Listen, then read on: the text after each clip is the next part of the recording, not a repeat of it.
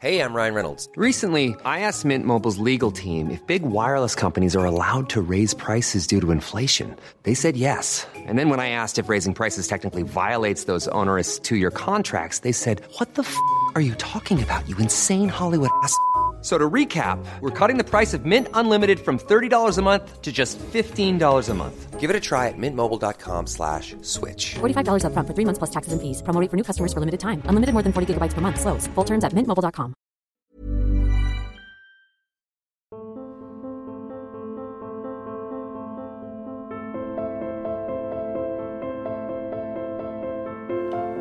Bonjour, merci de votre fidélité au podcast Conflit. Conflit que vous pouvez retrouver sur internet au site suivant revueconflit.com et puis euh, en kiosque et durant cet été 2016 un numéro dont le dossier est consacré à la géopolitique du sport. Et je reçois aujourd'hui Tancred Josserand. Bonjour. Tancred Josserand que vous avez l'habitude de retrouver dans les colonnes de conflit, qui est le spécialiste de la Turquie, qui est euh, chargé de recherche à l'Institut Comparé et euh, qui est euh, également auteur de plusieurs ouvrages, dont notamment La Nouvelle Puissance Turque, paru aux éditions Ellipse, et puis Une géopolitique du Moyen-Orient, paru aux presses universitaires de France. Et c'est donc de la Turquie que nous allons parler aujourd'hui avec vous, Tancred Josserand.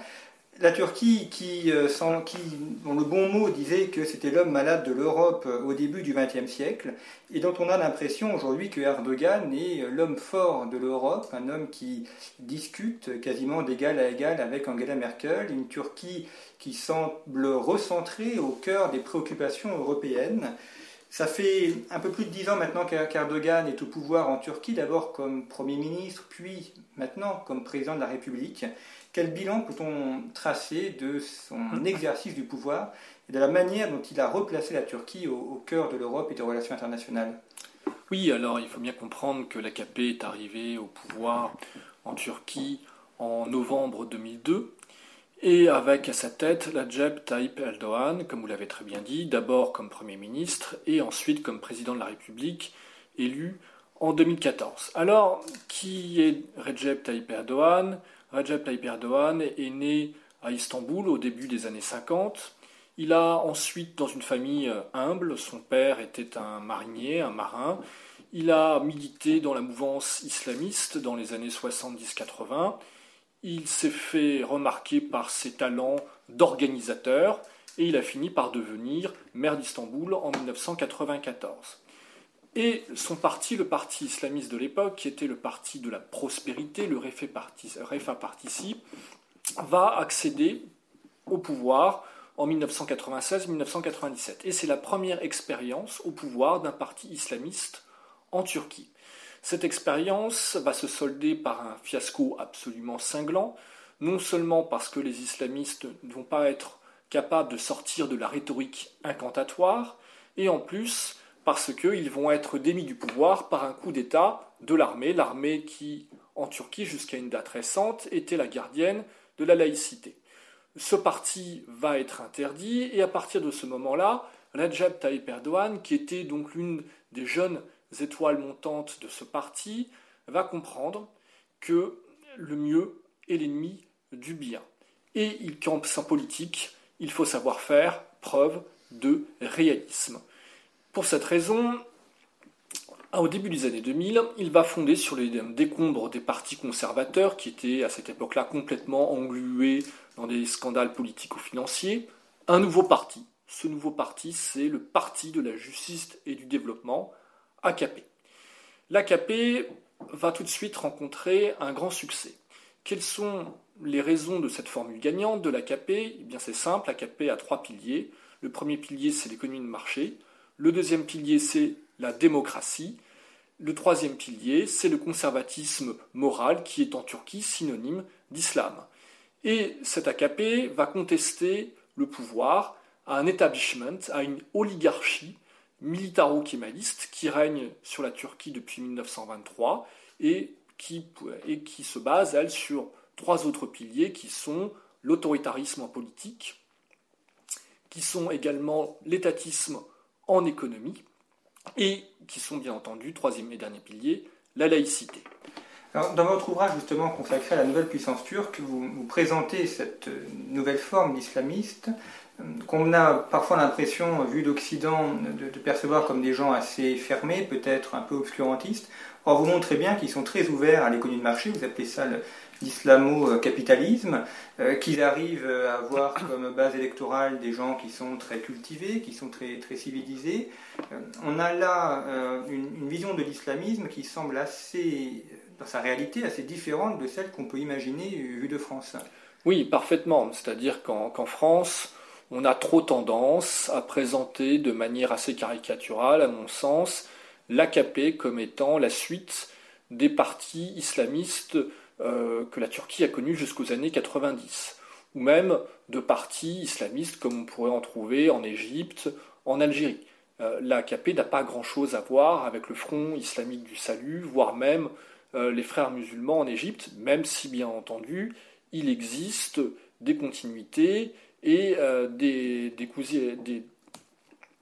des, proximités, des proximités bien entendu. Alors, cet AKP, sa réussite, Erdogan va tout de suite comprendre qu'il faut faire l'union de la droite et que la droite en Turquie, elle est structurellement majoritaire.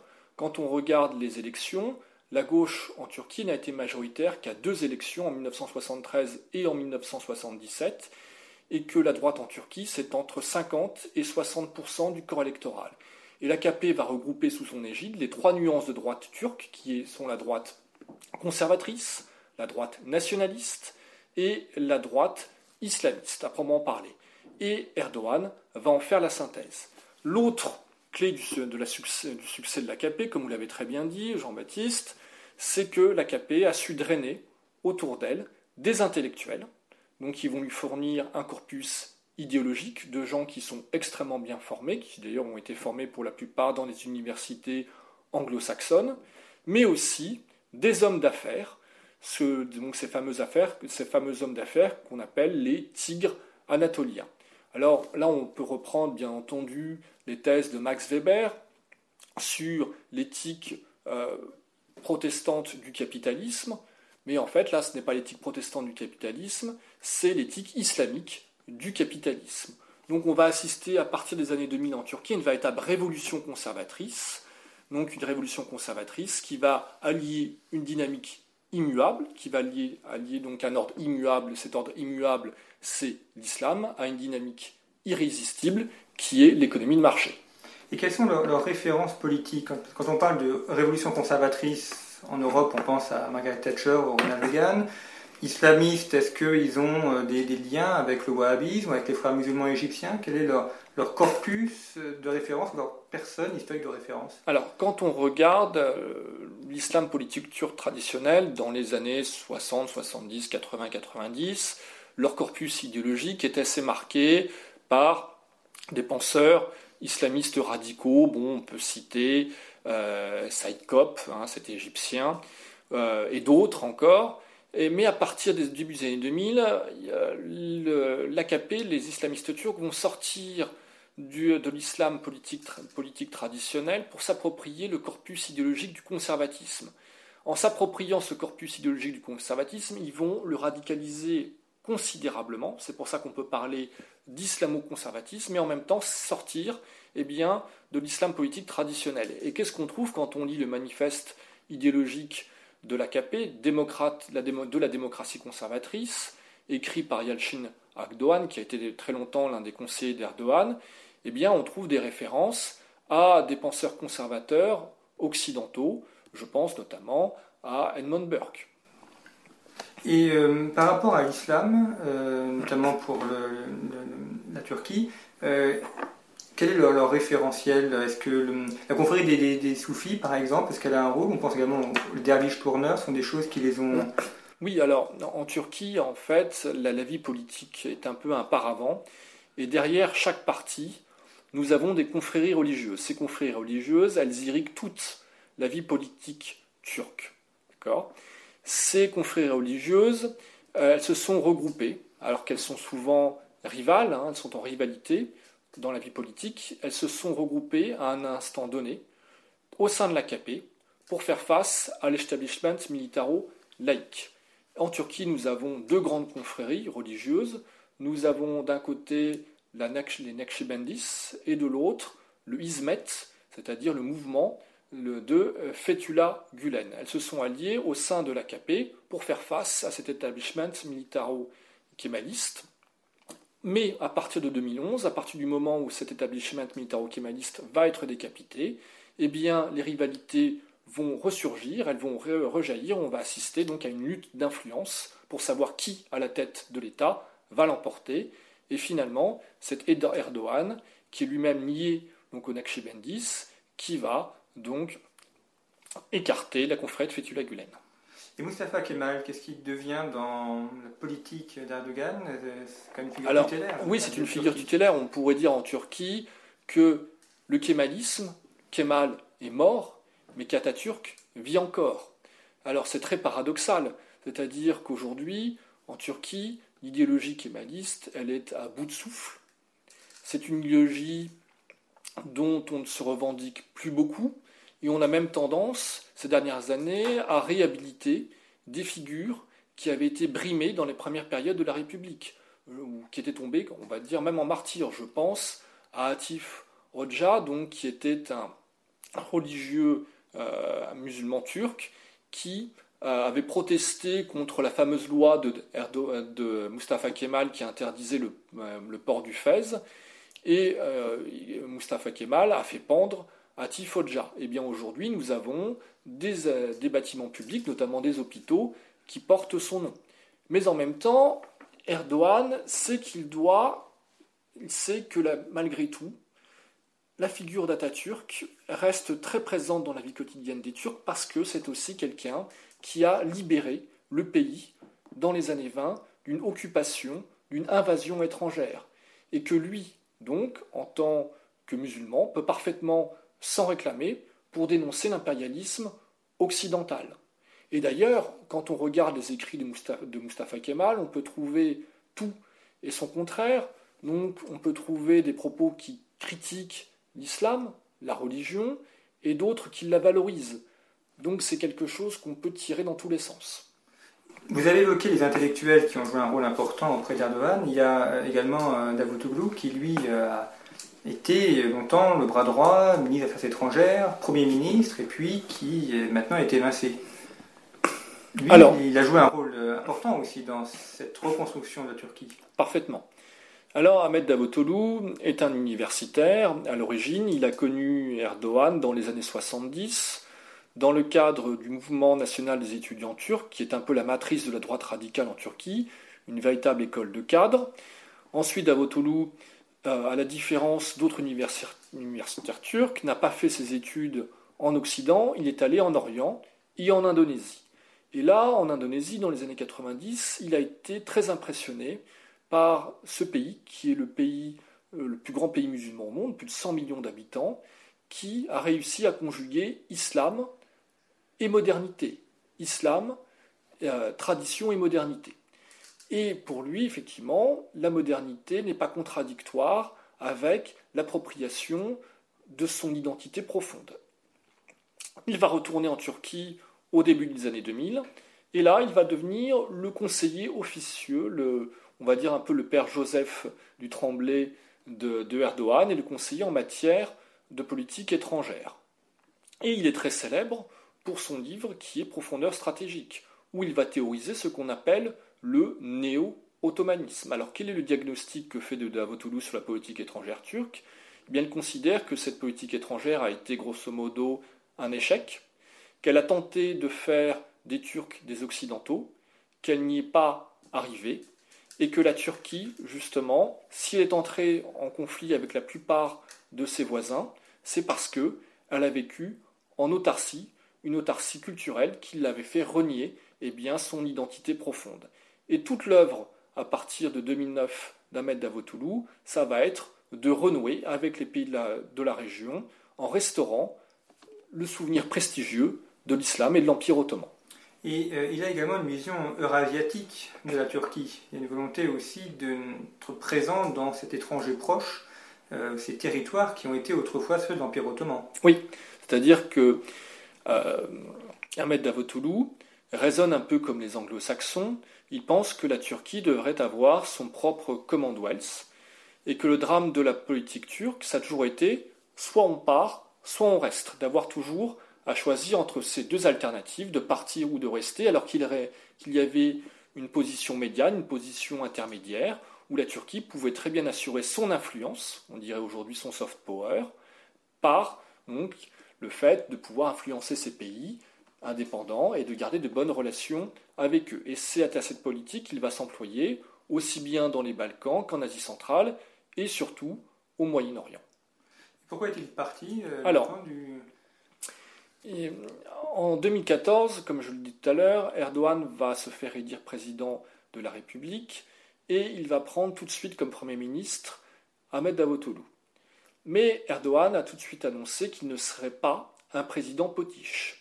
Parce qu'il y a un problème en Turquie, c'est que Erdogan a hérité de la constitution des années 80, faite par les militaires, où le président n'a qu'un rôle honorifique. Donc c'est lui qui découpe les bandeaux. Euh, simplement, le grand rêve d'Erdogan, c'est d'avoir une constitution taillée sur mesure, parce que, comme il l'a dit lui-même, euh, les lions végétariens, c'est quelque chose qui n'existe pas. Et Erdogan voulait confiner son Premier ministre, Ahmed Davutoglu, à un rôle d'exécutant.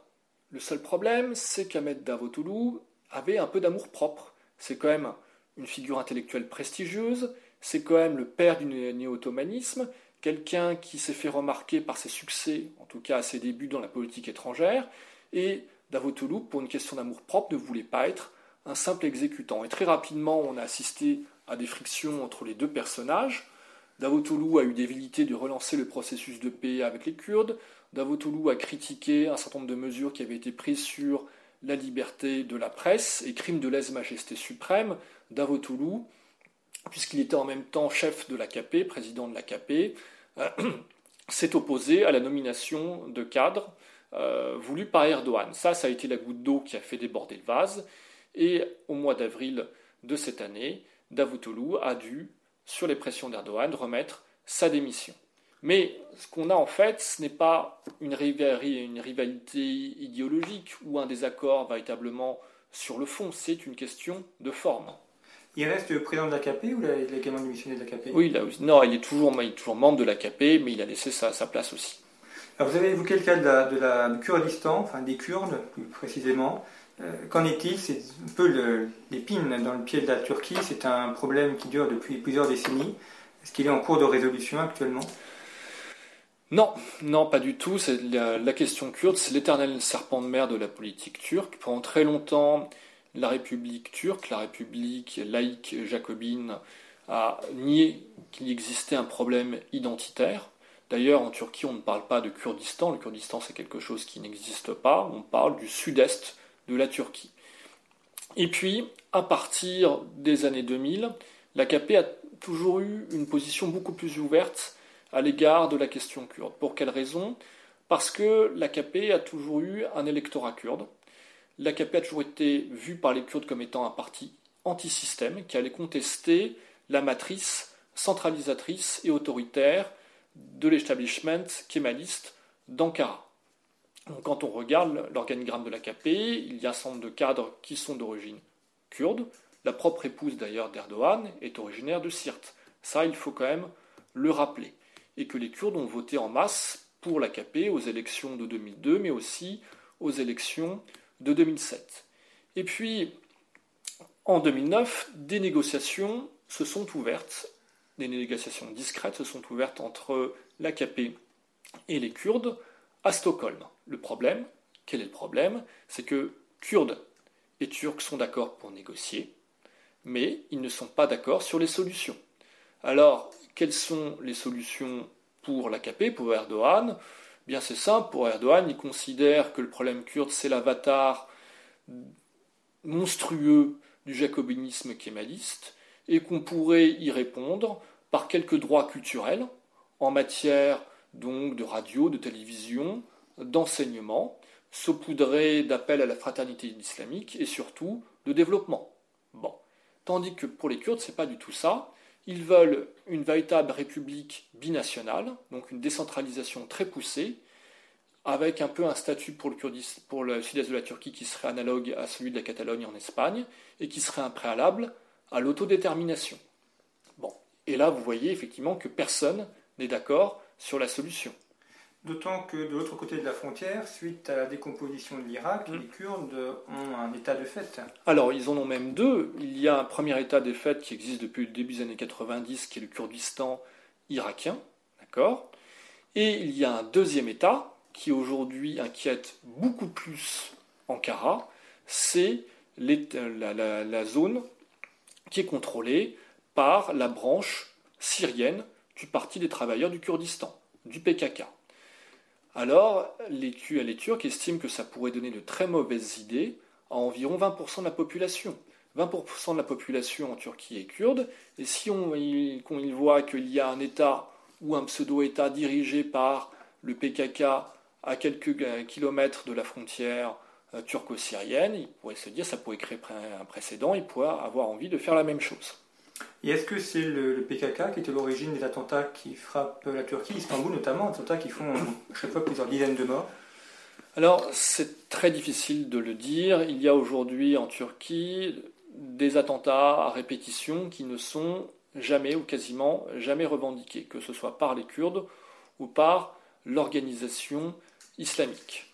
En fait, on peut reconnaître qui est le commanditaire de l'attentat aux cibles. Prenons l'exemple de l'attentat qui a visé l'aéroport Atatürk à Istanbul à la fin du mois de juin 2016. Eh bien, qu'est-ce qu'on voit? On voit tout d'abord que les terroristes ont voulu viser la vitrine de la Turquie sur le monde. C'est quand même le troisième aéroport d'Europe, le onzième aéroport du monde. Il y a 60 millions de passagers qui transitent chaque année.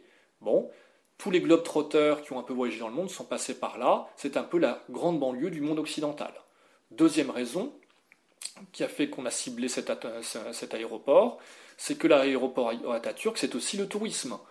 La Turquie est la sixième destination mondiale. Le tourisme là-bas, ça représente un peu plus de 5% du PIB.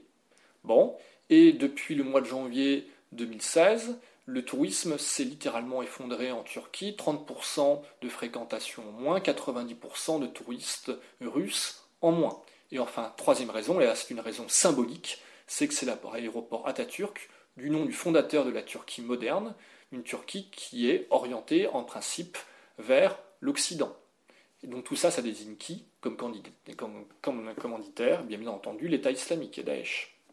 Et est-ce que Daesh est à l'origine également des, des autres attentats qui ont frappé Istanbul? Puisqu'il y en a eu tout, tout Oui. le long du Alors, quand on regarde à Istanbul, sans doute, quand on regarde les cibles, ce sont à chaque fois des touristes occidentaux, que ce- les deux qui ont eu lieu au mois de janvier-février, à chaque fois c'était des touristes occidentaux qui étaient visés. Par contre, lorsque les attentats visent des forces de police, là, très clairement, ce sont les Kurdes. Et quand je dis les Kurdes, c'est pas forcément le PKK, c'est plutôt une branche dissidente du PKK, ce qu'on appelle les faucons de la liberté. Mais en même temps, ces faucons de la liberté sont plus ou moins liés au PKK, ce qui permet au PKK de commettre des attentats en Turquie sans en avoir à en assumer la responsabilité, puisque rappelons-le que le PKK en Syrie est de facto allié avec les Occidentaux pour lutter contre l'État islamique. Voilà. Et les, personnes qui ont commis ces attentats, ce sont des Turcs ou ce sont des populations autres euh, infiltrées en, en Turquie? Alors, pour les, il semblerait que pour les attentats de l'aéroport d'Istanbul, ce soit des terroristes originaires d'Asie centrale. Bon. Sinon, pour les attentats commis par le, par le PKK, ce sont des Kurdes originaires du sud-est de la Turquie ou de Syrie. Alors, en regardant ces attentats, Tancred Josserand, on a l'impression que la, Turquie paye un petit peu son double jeu, notamment sur la question syrienne, où d'un côté, elle semble vouloir lutter contre l'État islamique, tout en s'opposant à la Russie, ou tout en laissant passer aussi euh, les personnes qui viennent d'Europe pour euh, alimenter les, rangs du djihad. Ce, double jeu, vous l'analysez comment par rapport à position turque dans la région? Bah, Les Turcs ont en réalité instrumentalisé l'État islamique en fonction de leur propre calendrier, en fonction de leurs intérêts nationaux. Les Turcs ont toujours considéré que face au régime de Bachar al-Assad et face au PKK, l'État islamique était un moindre mal, puisqu'il combattait à la fois Bachar al-Assad et à la fois les Kurdes. Pour cette raison, Erdogan a eu une indulgence un certain laisser-aller à l'égard de Daesh, à l'égard de l'État islamique, en laissant transiter les armes, en laissant transiter les individus à travers la frontière turco-syrienne. Le seul problème, c'est que aujourd'hui, Daesh s'estime trahi par la nouvelle orientation de la politique étrangère turque, qui, on le voit, veut renouer à la fois avec Moscou, mais aussi avec Tel Aviv, d'où sans doute une des clés de l'explication des attentats contre l'aéroport d'Istanbul au mois de juin 2016. Et euh, il y a la question orientale évidemment, mais également la question des réfugiés, où là, euh, on a l'impression que c'est pour Erdogan un moment de moyen de pression sur l'Europe, mm. notamment pour la négociation sur les, visas des ressortissants turcs. Mm. Est-ce que euh, vous le percevez comme ça aussi, comme une, arme dans la main d'Erdogan vis-à-vis de l'Europe oui, c'est-à-dire qu'il y a indéniablement une volonté de la part d'Erdogan de faire pression sur les Européens. Il faut quand même voir que depuis 2011, il y a en Turquie un peu plus de 2,8 millions de réfugiés, ce qui pose un problème de logistique. Tous ces gens-là, il faut les accueillir dans des camps, il faut les nourrir, il faut prendre en charge leur éducation et leur santé. Bon. Donc, euh, et, euh, qu'a exigé d'Erdogan aux Européens? Une aide financière qui a fini par être développée, euh, débloquée, quelques 6 milliards d'euros. Mais en échange, surtout, Erdogan a dit ben voilà, je veux, j'exige que les Turcs puissent circuler librement à l'intérieur de l'espace Schengen. Et de son point de vue, il trouve inadmissible qu'il existe une discrimination contre les Turcs alors que les Albanais et les Serbes qui sont candidats à l'Union européenne peuvent circuler librement au sein de l'espace Schengen. Et euh, il y a également les relations entre Angela Merkel et, Erdogan. Euh, Merkel a été rendue plusieurs fois euh, en Turquie, il a rencontré le président turc. On a l'impression qu'elles sont plutôt au, beau fixe, ces relations doublées aussi une très longue relation entre la France et, entre l'Allemagne et la Turquie. Quelle est votre analyse sur ce, point-là? Alors, je ne dirais pas que les relations euh, turco-allemandes aujourd'hui soient soient au beau fixe. Ces relations, elles sont très anciennes, comme vous l'avez très bien rappelé. Elles remontent au début du XXe siècle. On sait que la Turquie, l'Empire ottoman et l'Allemagne ont été dans le même camp lors de la Première Guerre mondiale, que la Turquie est restée neutre pendant la Seconde Guerre mondiale, hein, qu'ils ont attendu le 23 février 1945 pour déclarer la guerre à l'Allemagne, et que à partir des années 1950, l'Allemagne, qui avait des besoins démographiques, des besoins de travailleurs, a accueilli chez elle de nombreux travailleurs turcs. Là, ce qu'il se passe avec Merkel, c'est que Merkel paye les prix de l'ambiguïté de sa politique à l'égard des réfugiés. Lorsqu'en septembre 2015, elle a accueilli à bras ouverts les réfugiés, elle n'a pas pensé que ça a créé un gigantesque appel d'air. Et maintenant, phénomène de rétropédalage, elle est obligée de négocier avec Erdogan pour bloquer l'arrivée continuelle des migrants. Et en échange, qu'est-ce qu'elle a dû donner? Eh bien, En échange, on doit donner eh des gages aux Turcs, c'est-à-dire la libre circulation de leurs travailleurs, des Turcs, au sein de l'Union européenne. Et d'ailleurs, en Turquie, ça une conséquence très concrète. La Turquie, aujourd'hui, c'est entre 3 et 4 de croissance, donc beaucoup moins que les 8 de croissance qu'on avait connu pendant une dizaine d'années. Chaque année, des centaines de milliers de jeunes Turcs arrivent sur le marché du travail. Ces gens-là, il faut bien les employer. Donc le calcul d'Erdogan, c'est de pouvoir se servir de cette immigration turque comme soupape de décompression pour pouvoir les envoyer travailler en Europe occidentale et en retour, eh bien, recevoir, comme ils l'ont fait pendant des années, des devises. Et euh, en même temps, Erdogan fait aussi le tour de l'Europe où il y a les différentes communautés turques pour les les rattacher à l'espace euh, culturel ou l'espace euh, charnel d'une sorte de grande Turquie qui n'a pas de continuité territoriale, mais où il essaye de, maintenir le lien avec ces populations turques exilées en Europe.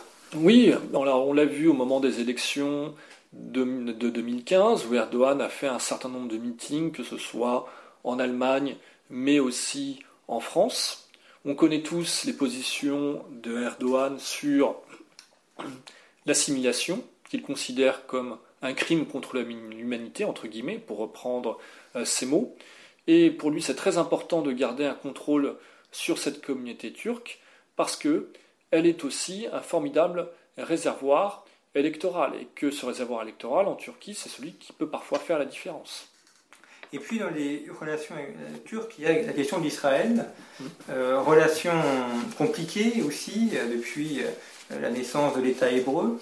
Et en même temps, ce sont les deux pays non arabes de la région, donc qui ont avec l'Iran, avec l'Iran, qui ont des intérêts objectifs aussi à s'entendre ou à trouver des points d'entente. Parfaitement. Alors, les relations entre Turcs et Juifs, entre Turcs et Israéliens, sont très anciennes et très complexes. Tout d'abord, hein, si on remonte à l'Empire ottoman. Il faut savoir qu'après l'expulsion des Juifs par, Isabelle la catholique en Espagne, c'est l'Empire ottoman qui a accueilli cette communauté juive. Il faut savoir également qu'il a existé des tribus turques juives, qu'on appelait fameux Khazars, en Asie centrale.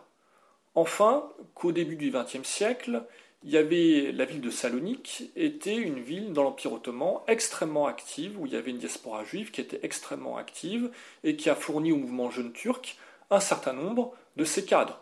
Je pense à l'idéologue, l'un des principaux idéologues du mouvement kémaliste, qui s'appelait Alpetekin, de son nom turc, mais de son nom euh, euh, hébreu israélite, qui s'appelait Moshe Cohen.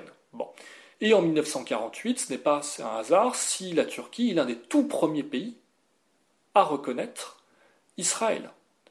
D'ailleurs, il y a un certain nombre de parallèles entre la Turquie nouvelle et l'État israélien. Des deux côtés, on voit un projet d'ingénierie sociale qui veut fonder un homme nouveau en faisant table rase du passé.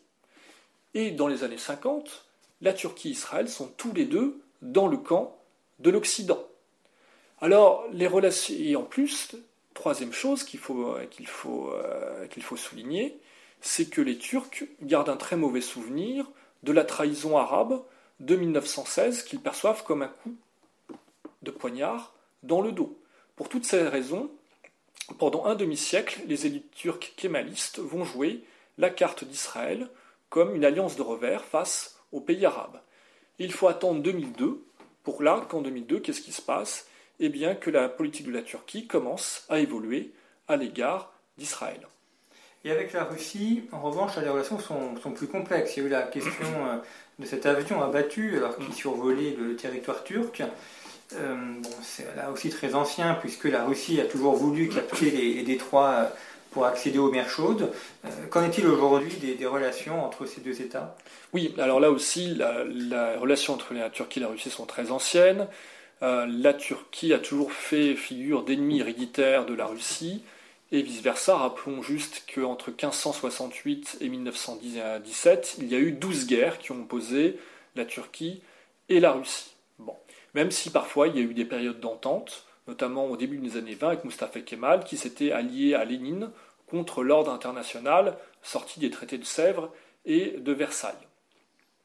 Et là, qu'est-ce qui s'est passé en, 2015 avec la destruction de ce Sukhoi le 24 novembre euh, de cette année, de, l'année 2015 Eh bien, c'est que, comme vous le savez, la Russie est intervenue en Syrie et que les Turcs ne pouvaient pas l'admettre, et ça pour trois raisons. La première raison, c'est que les bombardements de l'aviation russe ciblaient des populations turkmènes, donc turcs qui vivaient sur les contreforts des monts anatoliens. Que, deuxième chose, les Turcs ne peuvent pas admettre que l'armée russe soutienne les Kurdes et qu'on assiste à un bouclage de la frontière entre la Turquie et la Syrie par les Kurdes, ce qui aurait privé l'insurrection islamiste de l'arrivée en armes et en renfort. Et enfin, troisième et dernière chose, nous sommes là dans le contexte des attentats du 13 novembre, que la Turquie ne voulait surtout pas que la Russie réhabilite Bachar al-Assad et la réhabilite au sein de la communauté internationale. Donc il fallait absolument empêcher ce mouvement de réhabilitation. Parce que la Turquie est-elle opposée à Bachar al-Assad? Elle souhaite euh, qu'il soit renversé? Alors, depuis 2011, le, la, la Syrie est le point de mire de la politique turque. La politique étrangère turque a considéré à partir de la mi-2011 que c'était une question de jours, de semaines ou de mois, que Damas allait sombrer, que Bachar al-Assad allait partir, qu'il était condamné à brève échéance. On a même eu des déclarations de Davutoglu ou d'Erdogan qui disaient qu'ils allaient bientôt prier dans la mosquée de Damas.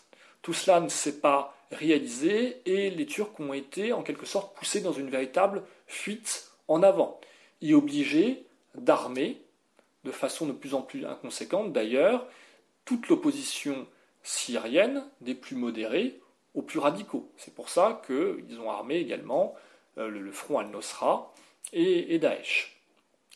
Aujourd'hui, cette politique, c'est un échec, euh, très clairement. Alors si on tourne nos regards vers la, Chine, en fait, Josserand, il y a des populations turques euh, qui sont dans la région des, des Ouïghours, enfin les, mm-hmm. Ouïghours. Est-ce que là, la Turquie a une politique spécifique vis-à-vis d'eux, essayer de les rattacher à son étranger proche ou à développer des liens culturels avec eux? Alors là, il y a aussi une part un peu d'exagération. Dans les années 90, quand une première fois la porte de l'Union européenne, de la communauté européenne s'était fermée à la Turquie, dans le contexte d'effondrement de l'Union soviétique, on avait eu des déclarations d'hommes politiques turcs, comme Turgut Özal notamment, qui disait que le mont turc s'étendait de l'Adriatique à la grande muraille de Chine.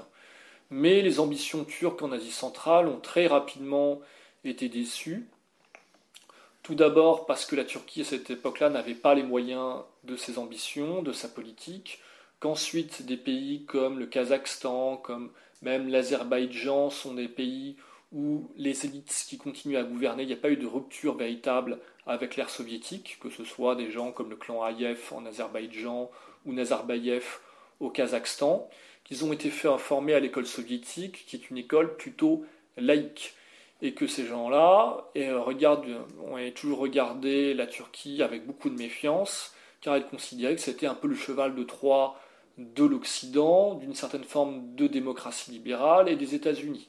Bon. Donc euh, là aussi, il faut garder une certaine mesure. Globalement, on peut dire que la politique de la Turquie en direction de l'Asie centrale est un échec, d'accord? Bien qu'aujourd'hui, la Turquie essaye de trouver un strapontin au sein de l'organisation de la conférence de Shanghai, qui, euh, pour mémoire, je, rappelle, regroupe la Russie et la Chine et les différents pays d'Asie centrale. Mais la, mais la Turquie y est mal vue car il y est considéré comme un cheval de Troie des Occidentaux.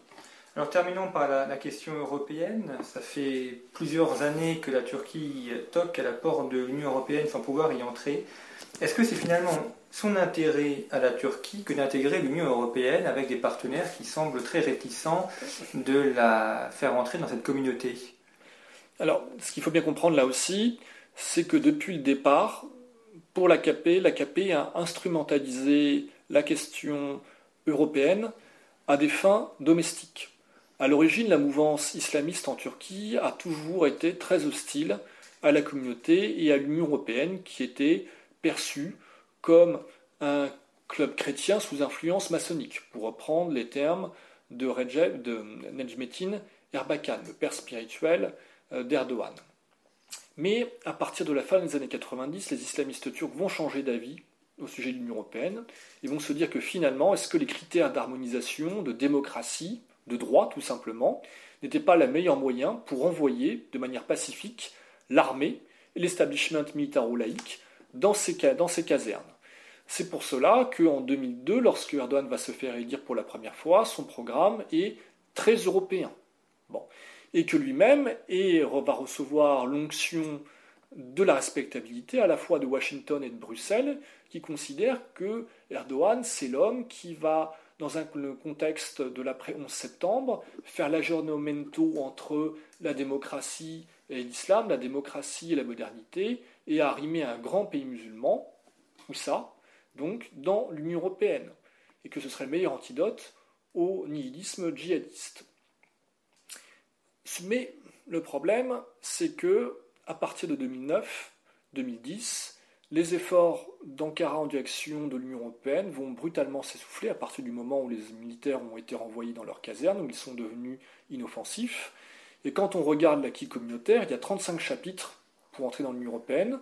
On en a ouvert 15 avec la Turquie. Sur ces 15, en 10 ans, il y en a eu un seul qui a été refermé. Donc on fait le calcul, si on referme un chapitre tous les 10 ans, on en a pour 350 ans. Eh bien, merci Tancred Josserand pour votre éclairage sur euh, la politique turque euh, d'aujourd'hui. Je rappelle vos deux principaux ouvrages, Géopolitique du Moyen-Orient aux presses universitaires de France, et puis La nouvelle puissance turque, paru chez Ellipse. Les auditeurs peuvent également vous retrouver dans la revue Conflit, où vous euh, écrivez des plusieurs articles consacrés à cette politique turque, conflit qui consacre euh, en cet été 2016 un dossier sur la géopolitique du sport et que vous pouvez retrouver dans tous les kiosques. Et vous pouvez également retrouver d'autres podcasts sur le site de Conflit. Merci pour votre fidélité.